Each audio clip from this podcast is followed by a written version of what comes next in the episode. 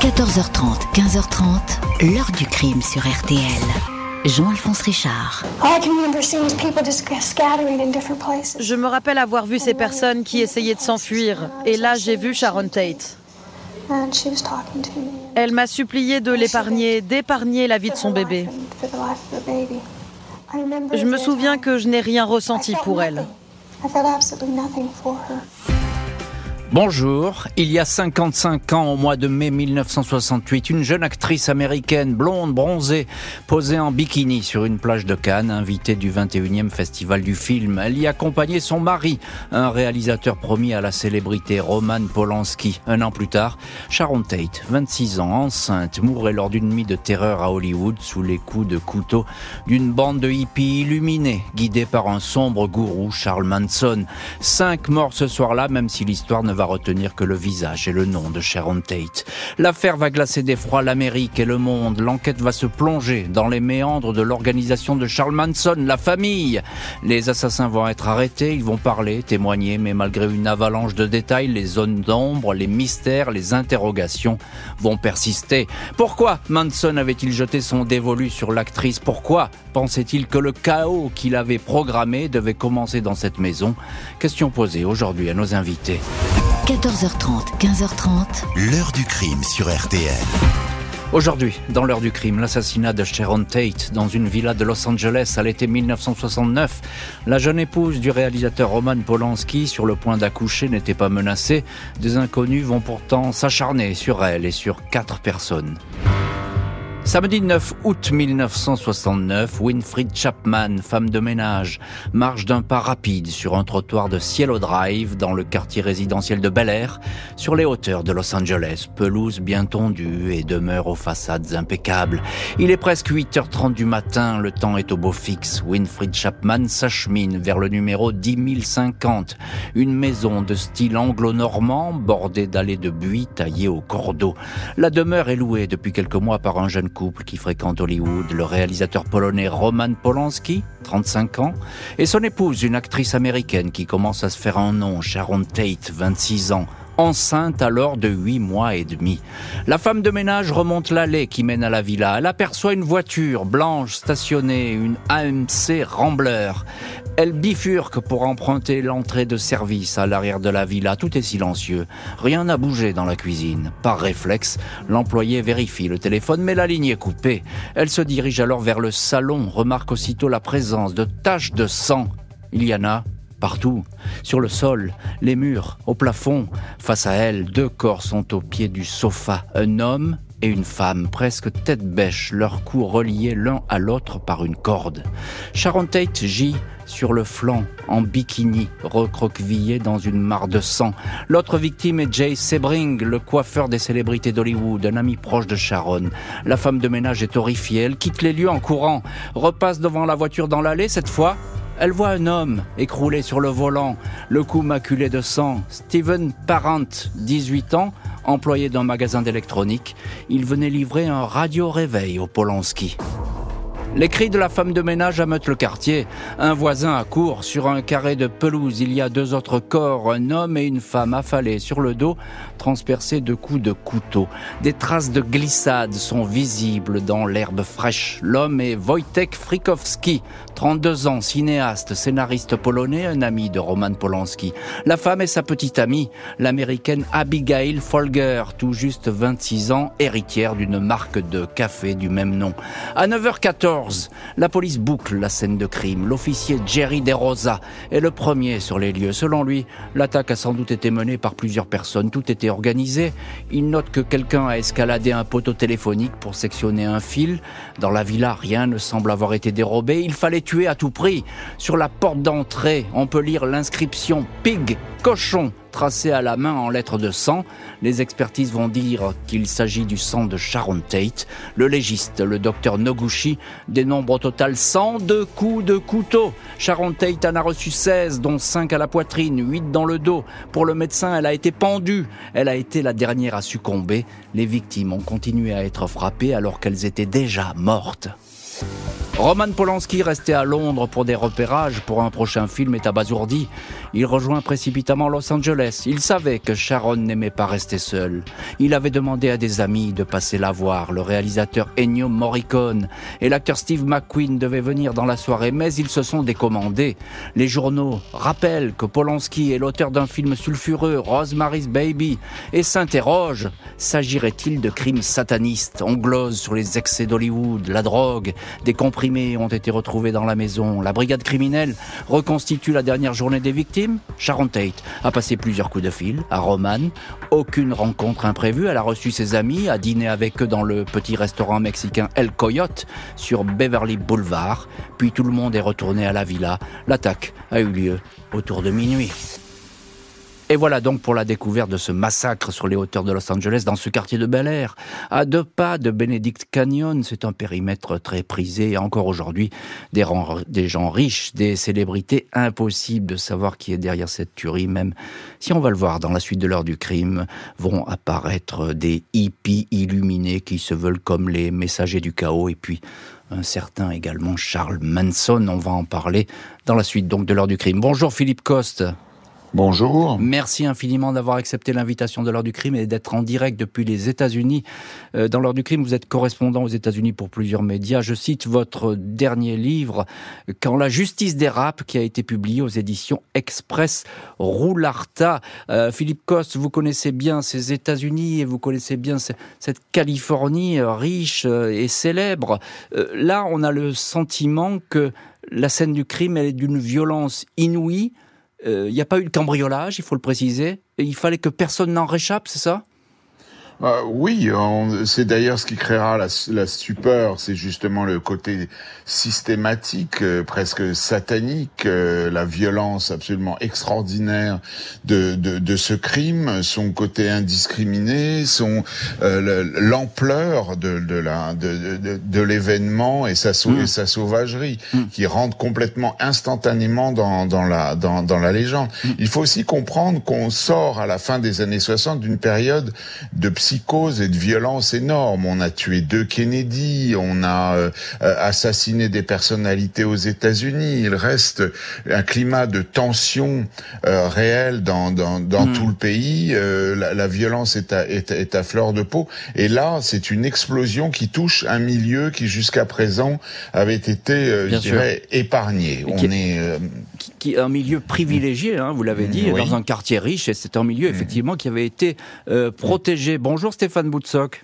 Bonjour Jean-Alphonse. Merci infiniment d'être en direct du Festival de Cannes qui commence demain, un festival que vous allez couvrir évidemment pour RTL, on vous connaît bien ici euh, sur notre antenne, vous êtes journaliste au service culture de RTL et vous êtes un excellentissime, on va le dire comme ça, euh, spécialiste du cinéma. Alors euh, il y a cinq victimes, mais ces cinq victimes finalement aujourd'hui on a presque oublié leur nom.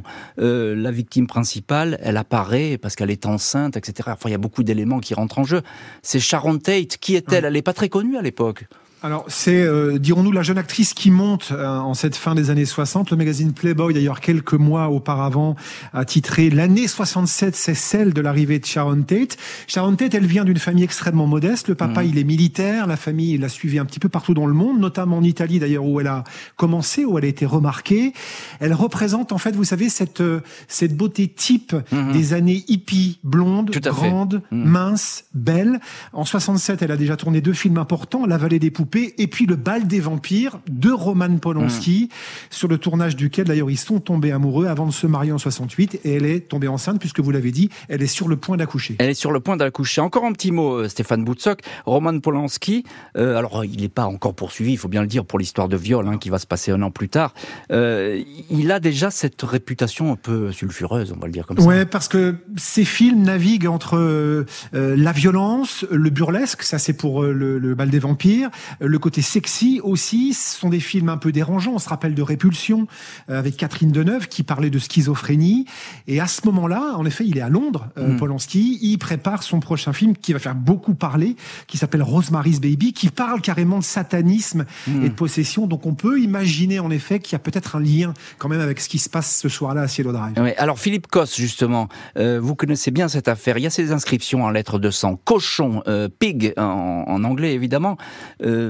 Sharon Tate allait accoucher d'un petit garçon. On va tout de suite dire, bah, ce sont les satanistes finalement qui ont fait le coup. Oui, il y, a, il y a un côté aussi politique dans Pig. Pig représente normalement, euh, c'est un terme consacré pour euh, vulgaire pour la police, mais qui représente aussi euh, à cette époque plus généralement tout ce qui est institution, tout ce qui est autorité. Et c'est un des signes.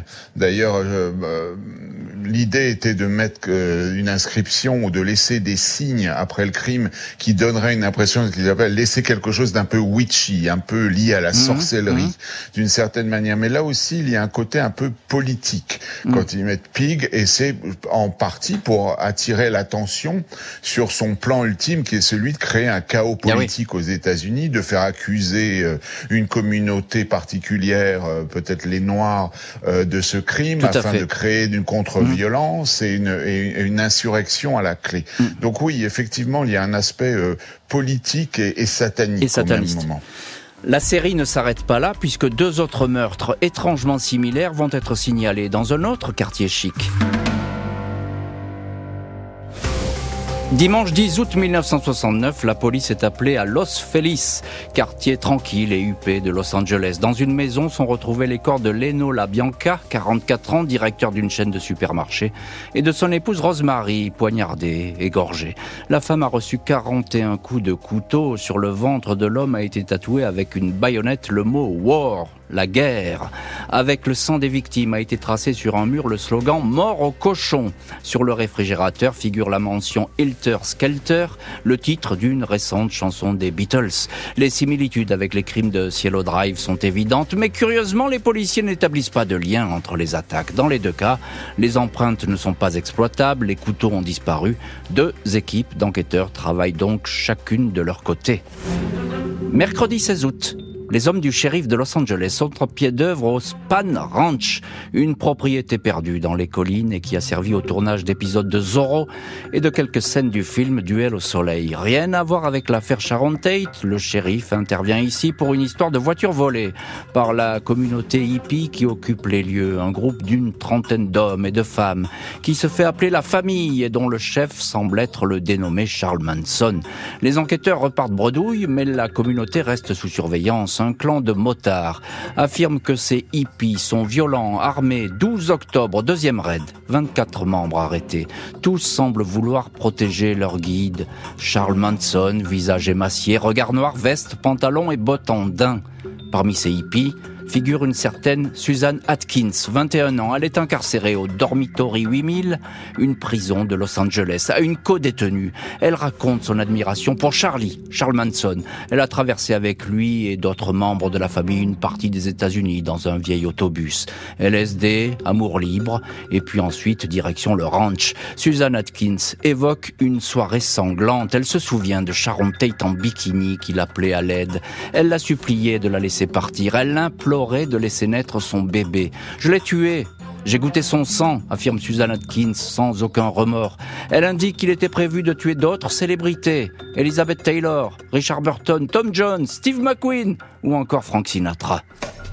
Les confidences de Susan Atkins, ex-danseuse topless, ancienne adepte d'une secte baptisée l'Église de Satan, parviennent aux oreilles des enquêteurs. La jeune femme a donné des détails jamais publiés dans les journaux. Un biker qui connaît Manson raconte que celui-ci lui a dit un jour on a tué cinq cochons.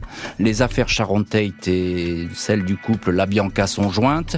18 novembre, un peu plus de trois mois après les sept assassinats, Manson et six de ses adeptes sont mis en accusation. Le public découvre alors le visage de ce Charles Manson, 34 ans, individu qui, depuis l'âge de 13 ans, cumule crimes, délits, séjours en prison, des vols, des violences et même le viol d'un petit garçon. Les psychiatres le disent dangereux, incontrôlable, erratique, fanatique, il semble délirant. Il raconte que l'apocalypse est arrivée, elle a été annoncée dans le titre des Beatles. Hilter Skelter. Manson n'était pas physiquement chez Sharon Tate le soir du massacre, mais pour les enquêteurs, il a envoyé trois femmes et un homme pour tuer en son nom.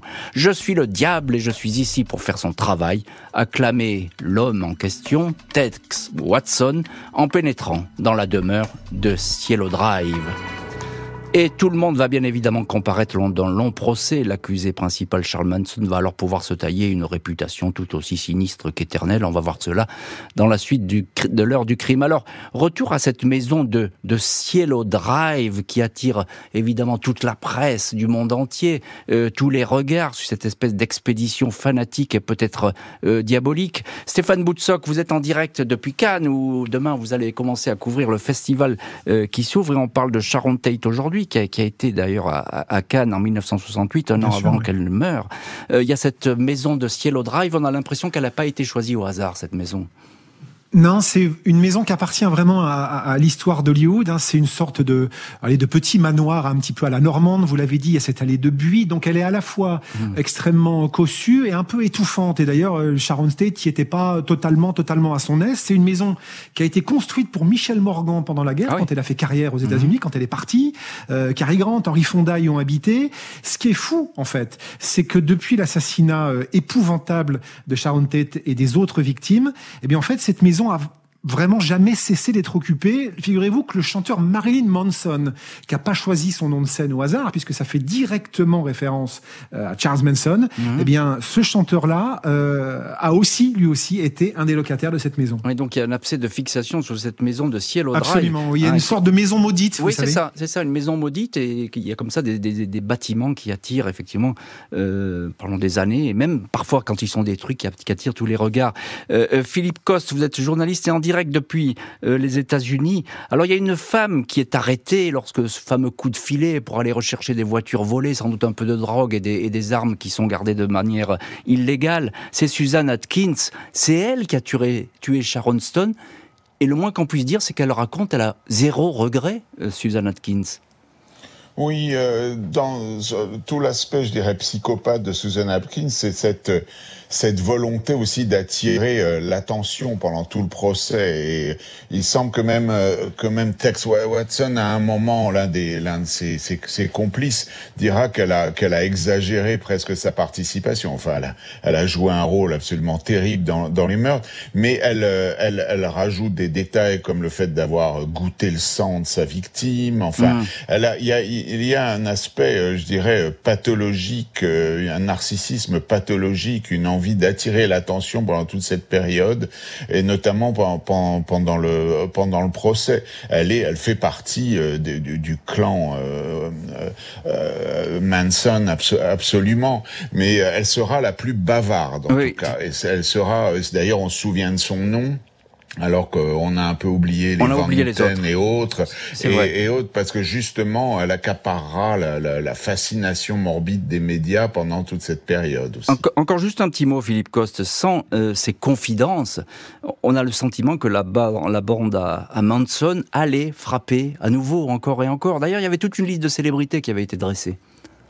Oui, est-ce qu'ils exagéraient? Est-ce qu'ils avaient vraiment l'intention d'aller vers des... On, on se demande d'ailleurs au départ dans le crime, parce que les, les listes et les adresses que qu'utilise Manson pour, pour ces crimes sont en fait des gens avec qui il a eu déjà de vagues contacts, euh, hmm. notamment la maison où il se trouve, où se trouve Sharon Tate, et appartient au, au départ à, une, une, personne à, à Hollywood qu'il a déjà vaguement une première fois. L'assassinat qui aura lieu euh, le, juste après est aussi euh, la suite d'amis d'amis ou de connaissances ou d'une présence. Euh, tout ça date d'une présence un soir lors d'une lors d'une soirée dans cette maison. On se demande réellement s'il y a au départ une stratégie de taper, de, de frapper directement au cœur d'Hollywood, de, ou s'il s'agit simplement de, de, des règlements de compte euh, délirants d'un psychopathe et qui ensuite créera un scénario autour, je dirais, du, du massacre de mm. célébrités d'Hollywood. Mm. Stéphane Boutsock, euh, donc là, la bande à Manson, on va l'appeler comme ça, elle est sous les verrous, mais Hollywood tremble parce qu'effectivement, il y a cette liste qui existe. On vient d'en parler avec Philippe Coste, il y a, il y a ces menaces et puis c'est vrai que plus rien ne va être pareil désormais dans cette Californie libertaire, insouciante, où tout le monde est en bikini. Oui, vous savez, on dit, on dit avec le, le, recul que le, le meurtre euh, rituel, hein, s'il est rituel de, de Sharon Tate et des autres, en fait, c'est le, point final, la conclusion de ce qu'on appelait le flower power, c'est-à-dire mmh. cette euh, idéologie, ce mouvement hippie, mouvement social, culturel, qui a fait vraiment les beaux jours des années 60 euh, aux États-Unis et puis dans le monde entier. Soudainement, c'est comme si ce, ce, drame épouvantable, mais d'une atrocité totale, rappelait en effet, comme le disait Philippe, que ben, mmh. la dureté, la guerre, le danger euh, une sorte de menace rôde quand même au port de ce qui pouvait apparaître comme un îlot un petit peu insouciant. Oui, c'est la menace que vous dites. Le, terme important, c'est la menace. Et, à cette époque-là, Stéphane Boutsock, Los Angeles est sous la menace, hein, c'est vrai, et, Hollywood en tout point. Oui, oui, bien sûr. Mais je, je, rebondis sur ce qui a été dit. C'est euh, Manson, en fait, le, grand rêve de sa vie, je pense, c'était aussi en partie de faire partie justement de cette génération mmh. d'artistes. Il se rêvait artiste. Il avait écrit dans sa jeunesse une chanson pour les Beach Boys. Il était le colocataire d'un des Beach Boys. On a parlé, on en reparlera de cette fascination pour l'album blanc des Beatles. Il voulait euh, faire partie de ce monde-là. Euh, ça s'est pas fait. D'une certaine manière, il a retourné sa rage et sa folie contre ce qu'il aurait pu adorer. Manson est-il réellement dérangé ou avait-il tout prévu? Une certitude, il avait déjà rencontré l'actrice blonde.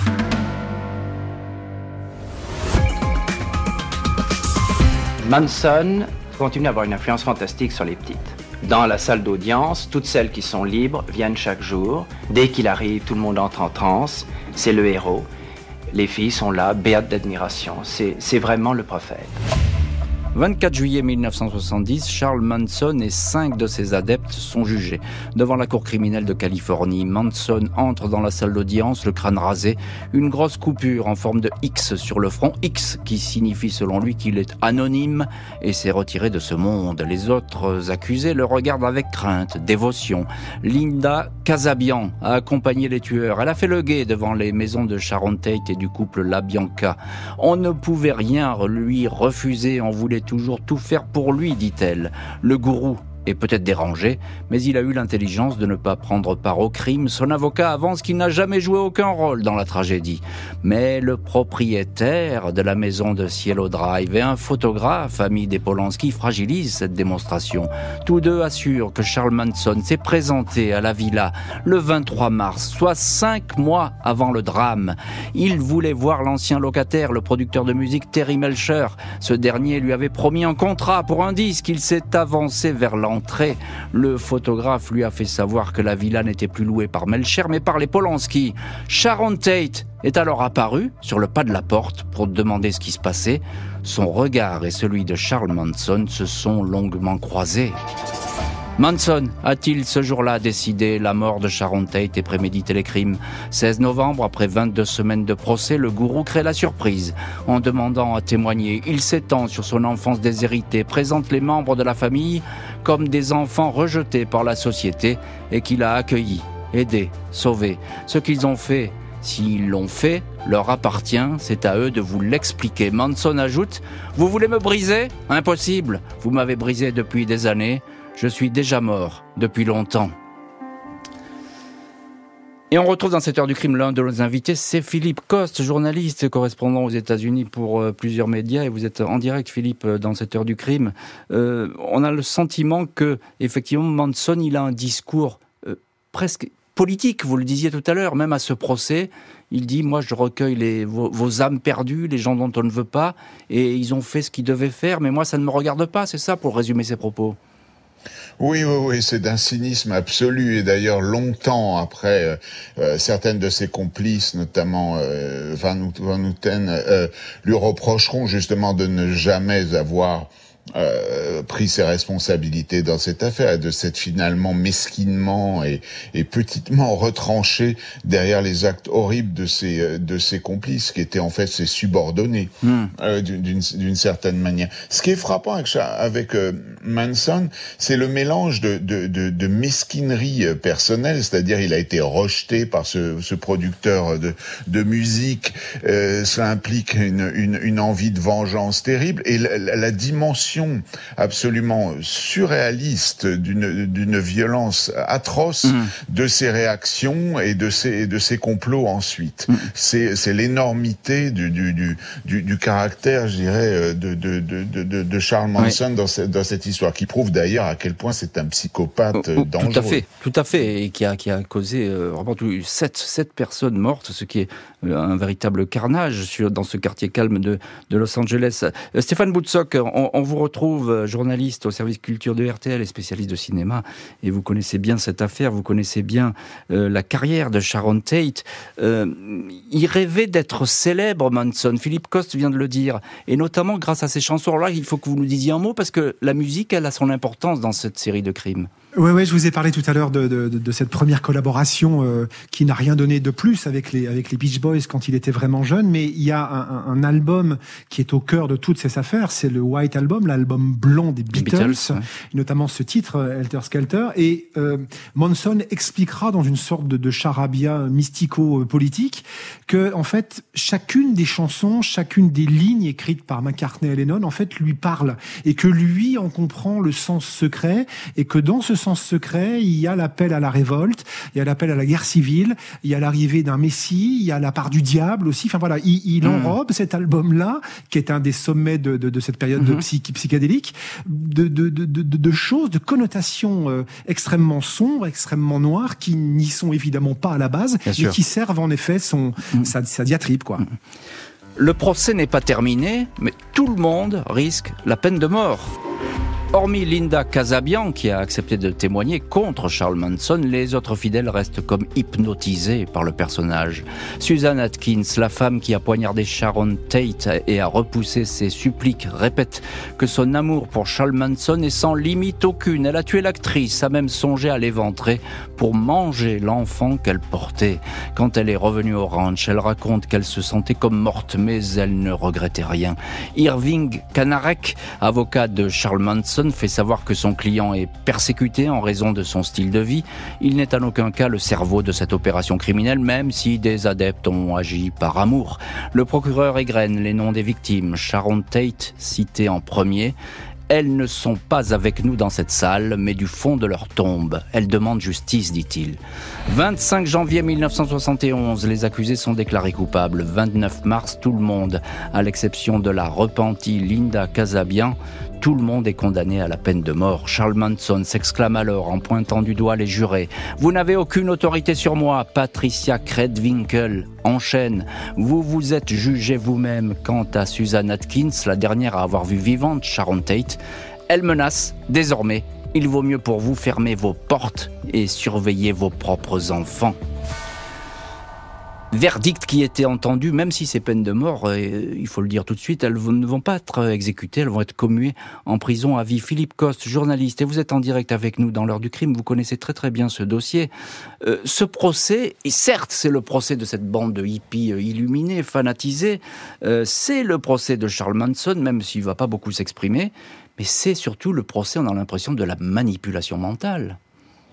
Oui, et c'est aussi un retournement, euh, je dirais une vengeance de l'establishment quand on dit, et fait, euh, à juste titre, que c'est la fin du flower power. Hmm. C'est que on, on, toute la tactique à cette époque, notamment dans les médias conservateurs, est de dire que regardez, le monde hippie peut être aussi monstrueux hmm. et cruel que ce dont on, on accuse l'establishment, euh, fomenteur de guerre au Vietnam, tueur de, de, de, de, leaders progressistes aux États-Unis. Donc euh, c'est l'idée de montrer que le, le, je dirais le monde hippie ou soi-disant hippie et le monde d'Hollywood peut être aussi euh, détraqué et cruel et, sanglant euh, que, que, que, que, le reste de l'Amérique. Donc c'est cet aspect. Et c'est aussi, oui, le, le procès d'une certaine manière des sectes, de la manipulation mentale, mm. commence aussi à cette période une sorte d'obsession et de grande panique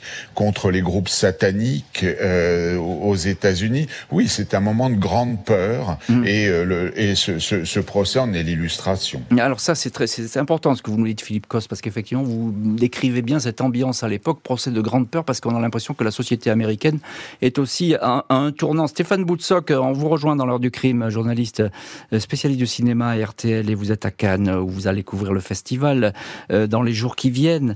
Euh, je vais vous poser, Stéphane Boutsock, pardonnez-moi, mais la question à laquelle personne n'a jamais pu répondre, tout simplement. Est-ce que Manson voulait-il tuer? Est-ce que sa, cible, c'était vraiment Sharon Tate ou bien c'est le hasard? Parce qu'il y a cette rencontre des deux. Je l'ai décrite tout à l'heure. Rencontre fugitive, mais elle est terrifiante, cette rencontre. Ben, euh, on, l'a dit, je pense qu'il venait en effet à la base pour euh, pour un espèce d'obscur euh, conflit financier avec un producteur de musique qui soi-disant lui devait un album et, de l'argent.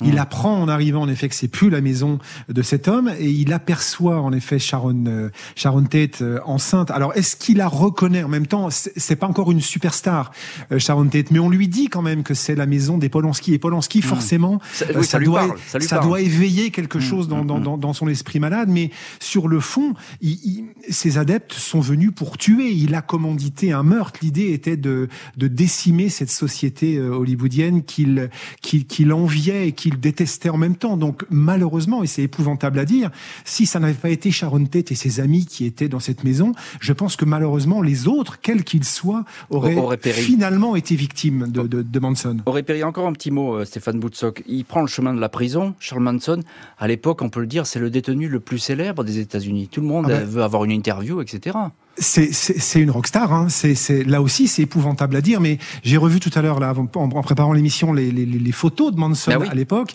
Il, il, a il, a il a une gueule de, de, de, dingue, mais il a une gueule folle quand même. Il a voilà il est, il est ténébreux, les yeux sont habités par par, par on ne sait quoi. Et en, en, prison en effet il est traité euh, euh, comme une comme une comme une rockstar. Il va quand même écrire euh, des choses, il va faire des interviews. On parlait de la croix qu'il avait sur son front, elle va devenir une croix gammée. Une croix Enfin, il, il va jusqu'au bout de son délire. Hum. Euh, Philippe Coste, juste un, petit mot. Euh, Manson, il dit Je suis un caméléon. Euh, vous disiez tout à l'heure que c'était à la fois un lâche et quelqu'un qui est organisé mais qui s'est pas mouillé. Il dit lui-même qu'il n'agit pas mais que les autres se projettent en lui. Il le dit. Oui, c'est créé un personnage de, de, de, leader.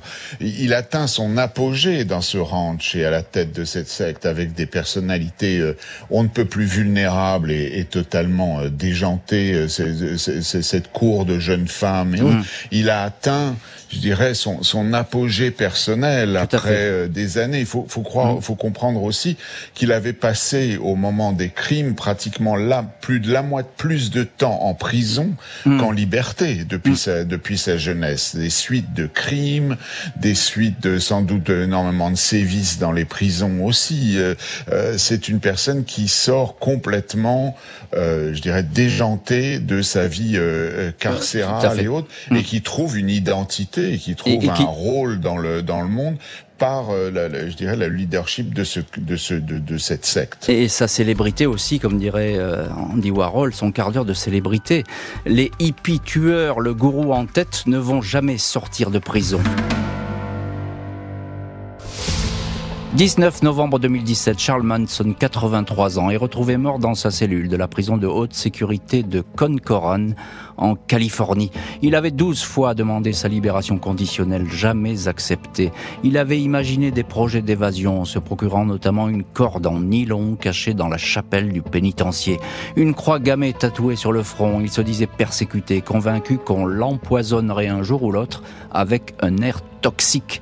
Je vois tout, mes yeux sont des caméras, pas de censure. À travers ces images, je sais que le monde et l'univers sont à moi, écrivait-il en 1986 dans son autobiographie. La principale adoratrice de Manson, la tueuse Susan Atkins, est morte d'un cancer du cerveau en 2009. Auparavant convertie au mouvement chrétien Born Again, elle disait que Jésus l'avait visitée dans sa cellule et voilà donc pour la fin de Charles Manson et puis la fin euh, de, de Susan Atkins. Il y a d'autres adeptes de Charles Manson qui avaient participé euh, effectivement à ces expéditions euh, tragiques et qui sont toujours emprisonnés aux, États-Unis. Stéphane Boutsock, on vous retrouve depuis Cannes où vous allez couvrir tout le festival de Cannes pour la radio RTL, notre radio.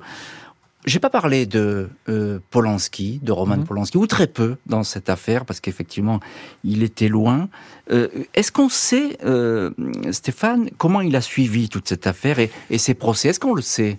Alors, il, se jamais, il, ne s'est jamais beaucoup penché sur, sur les malheurs de sa vie, euh, euh, Polanski, même dans, dans, dans, ses mémoires. Ce qu'il a dit euh, au moment notamment des obsèques de Sharon Tate, c'est que il avait vécu avec elle la plus belle et courte période de sa vie, rappelant qu'il était un rescapé euh, du ghetto juif en, en, Pologne pendant, pendant la Seconde Guerre mondiale. ce qu'on sait, c'est qu'il a eu une très forte dépression. Hein, on serait à mmh. moins après cette, ce drame terrible où il a perdu sa femme et son fils à naître. Et alors, il, il s'est soigné, si je puis dire, par le travail. Il a mis en chantier un film après Rosemary's Baby. Il a mis en, en, en scène une adaptation de Macbeth qui est pas non plus euh, au niveau du fond du sujet la chose la plus légère. Et certains qui analysent son œuvre ont dit qu'à travers Shakespeare euh, et cette histoire euh, familiale très compliquée, il avait essayé de soigner ses névroses, mais elles ont fini par le rattraper. Évidemment, quelques années plus tard, il y a cette affaire, de, de mœurs qui mm, mm, continue mm. de, de, de, hanter la vie de, de, de Polanski. Alors ça a changé, hein, juste en un mot, Stéphane, ça a changé sa vie à Polanski. Hein, c'est un tournant. Ah, bien sûr. Euh, même dans sa carrière, je pense que la couleur des films n'est plus la même après. Ah mais vous regardez là, alors la remarquez, elle n'était pas extrêmement joyeuse avant non plus, parce que Répulsion c'est quand même pas une comédie, mais en tous les cas oui, forcément euh, cet homme a été euh, dévasté par ce qui lui est arrivé mmh. et quasiment tous ces films, à quelques exceptions près, euh, depuis parlent de l'enfermement, de mmh. l'oppression. Euh, il y ramène ce qu'il vit. Oui, oui, bien sûr, c'est un, un, tournant hallucinant dans sa carrière. Mmh. Philippe Coste, journaliste, et vous êtes aux États-Unis et en direct dans l'heure du crime. Euh, on l'a dit avec vous et avec Stéphane Boutsock, Sharon Tate, c'est un basculement dans l'histoire des 60s aux États-Unis. Aujourd'hui, c'est une date charnière, il faut bien, bien le souligner. Oui, oui, c'est le moment où euh, je dirais, euh, Hollywood et euh, le monde du, du, divertissement américain a perdu, euh, je dirais, non de son aura, mais a pris cet aspect controversé ou a commencé d'une certaine manière une guerre des cultures aux, aux, aux États-Unis. je parlais d'une revanche de l'establishment ou des conservateurs aux États-Unis contre le milieu d'Hollywood, qui était dit plutôt volage, qui était censé représenter la libération des mœurs et autres, mhm. euh, il commence à y avoir un regard accusateur eh sur ce monde. On le soupçonne d'ailleurs, et, Polanski défendra Sharon Tate euh, plusieurs fois en disant qu'elle n'avait strict, sa vie n'avait strictement rien de sulfureux, sa vie n'avait strictement aucun lien avec ses actes diaboliques, qu'elle ne qu'elle ne l'avait pas cherché, qu'elle ne vivait pas dans un monde qui pouvait euh, l'exposer à, à, de telles horreurs, mais euh, effectivement, on, on, c'est un, un, moment de, de, basculement. Il faut dire aussi, je, je, le répète, que les années 60 ont été des années terribles de violence aux oui, États-Unis. Oui, C'était un moment de, de, de, peur, euh, de, d'extraordinaires de, surprises dans, dans, dans, les médias et dans la vie politique, d'assassinats politiques. C'est extraordinaire. Oui, tout à fait. Et, effectivement, il y a ce, cette série d'assassinats qui va euh, faire la coupure avec le monde ancien qui était sans doute un peu plus euh, ouvert, un peu plus souriant, et puis le nouveau monde qui semble se dessiner, qui paraît lui beaucoup plus sombre.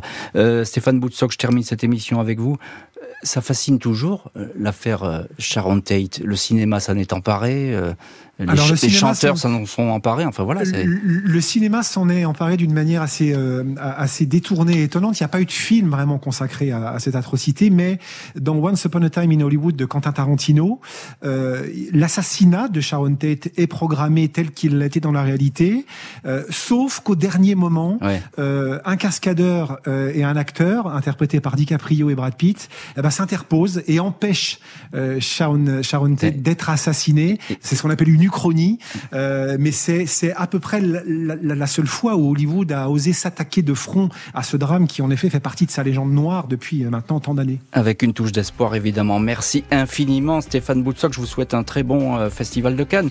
Et puis merci à Philippe Coste d'avoir été aujourd'hui tous deux, les deux les invités de l'heure du crime. Merci à l'équipe de l'émission, Justine Vignot, Marie Bossard à la préparation, Boris Pirédu à la réalisation. L'heure du crime, présenté par Jean-Alphonse Richard sur RTL.